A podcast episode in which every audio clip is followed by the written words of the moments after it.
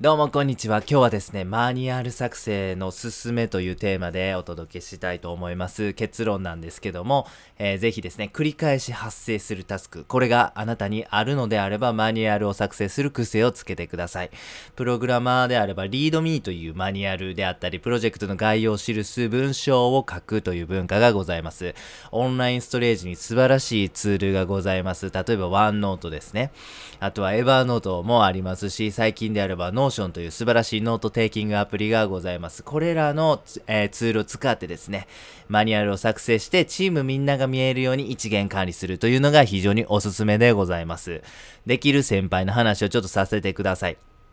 えー、僕がプログラマーとして働いてた頃ですね、非常にできる先輩がいらっしゃいました。で、その、えー、先輩の仕事ぶりを見ていまして、一つ特徴的なことがありました。それが、えー、このリードミー、このマニュアルみたいなものですね。プログラマーにおけるマニュアルみたいなものなんですけど、このリードミーをめちゃめちゃ長文書かはる特徴があったんです。一つのプロジェクトにもうめちゃめちゃ書かはるんです。えー、そこまで書く人って僕出会ったことがなかったので、えー、その先輩に聞いてみました。なんでそんなリードミー書かはるんですか？というふうに聞いてみました。そして、えー、その先輩の返答がまさにこの、えマニュアルを作成するということのメリットにつながると思うのでご紹介させていただきます。一つ、えしっかりマニュアルを作成することでプロジェクトを引き継ぐことができます。もしその人がそのプロジェクトから外れたとしても、そのリードミーさえ読めば、しっかりとそのタイミングから戦力として、そのプロジェクトに参加することができる。そのためにはしっかりとしたマニュアルを作成することが必要です。二つ目はコミュニケーションコストが下がります。プロジェクトに新しく入った人は、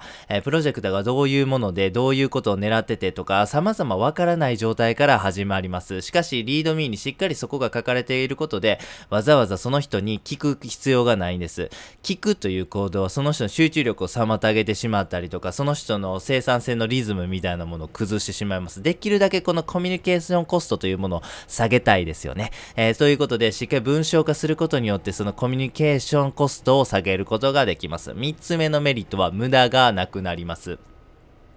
えー、しっかりとですね、そのプロジェクトに、の、における特徴とか、えー、目的、ゴールみたいなのが共有さえできていれば、もしも、えー、ミス、えミス、えっ、ー、と、理解をミスってしまっててですね、誤った行動とか必要な機能を実装するみたいなことがなくなります。しっかりとそこの、えー、根本的な意図を伝えるということもこのマニュアル化に、えー、記すべきですね。はい、4つ目のメリットがより良い方法が見つかるということです。プロジェクトにおけるこの、えマニュアルを作成する中でですね、え自分に新たな発見があるというふうにその先輩はおっしゃってました。あ、そうか、こういう風に、え、今やってるけど、こういうやり方もあるなとか、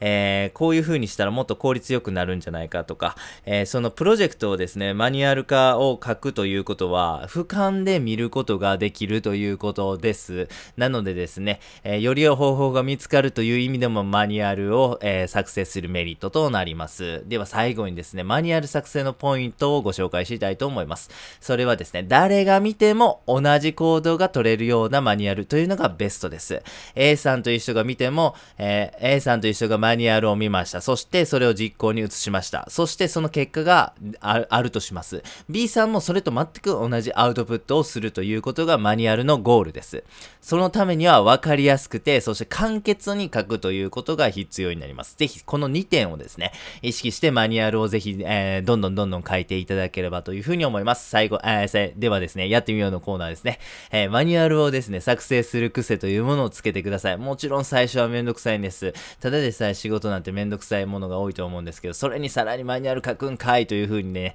考えてしまいますとなかなかめんどくさいんですけども、でもマニュアルって作るの結構楽しいんですよね。そしてマニュアルを作ることで一つのプロジェクトをこう俯瞰で見たりとか、あるいはプロジェクトを一つ完結するという意味もございます。ぜひですね、マニュアルを作らないと落ち着かない体になっていただければいいと思います。本日は以上です。ありがとうございました。